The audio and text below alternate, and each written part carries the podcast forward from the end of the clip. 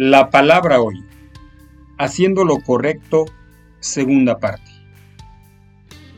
Pero aunque no lo hiciera, deseamos dejar en claro ante usted que jamás serviremos a sus dioses ni rendiremos culto a la estatua de oro que usted ha levantado. Daniel 3:18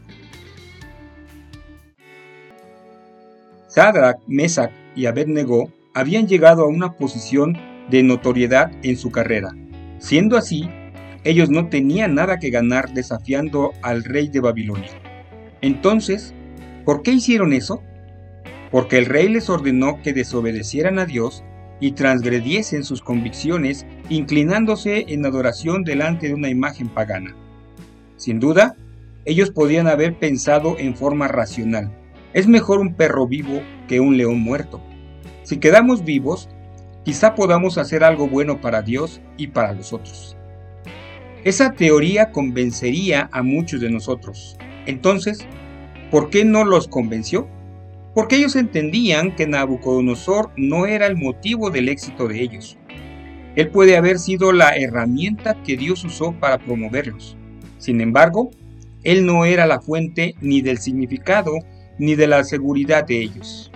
Esos dos elementos vinieron de Dios y ellos entendieron que no se pueden abandonar los principios de Dios y gustar de sus bendiciones.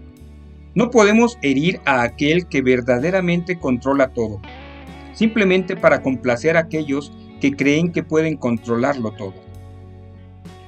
Siempre habrá aquellos que piensan saber lo que tú debes hacer, pero aquellos tres jóvenes hebreos sabían lo que era realmente justo.